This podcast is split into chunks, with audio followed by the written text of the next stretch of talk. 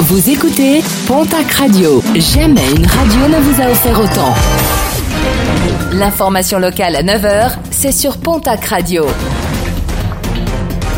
Bonjour Jean-Marc Courage Sénac.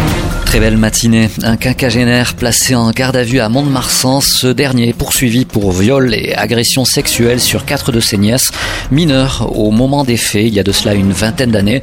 L'enquête ouverte après les plaintes des victimes se poursuit. En attendant ses conclusions, l'homme a été placé sous contrôle judiciaire.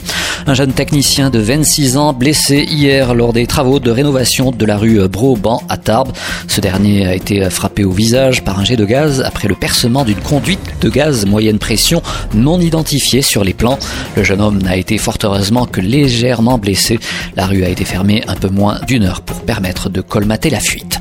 L'antenne aux Pyrénéennes de France Nature Environnement réagit après la manifestation de lundi où plusieurs agriculteurs se sont retrouvés devant la boîte aux lettres de l'association qui se défend de vouloir s'acharner sur les agriculteurs et de rappeler que son action n'est liée qu'au bon respect des usages de l'eau dans la perspective d'un développement durable.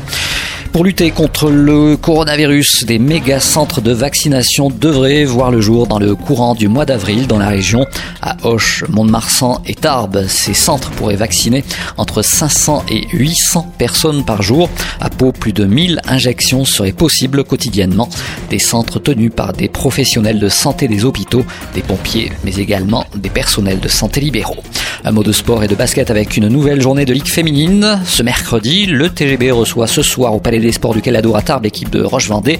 Au même moment, à 20h, Basketland recevra à Mont-de-Marsan l'équipe de Charnay. Champion du monde, Victor Delerue s'est adjugé la couronne mondiale du Freeride World Tour. Hier, le deuxième sacre mondial de sa carrière. Le snowboarder originaire de Saint-Lary a remporté hier l'extrême verbier, dernière étape de la compétition qui se déroulait en Suisse.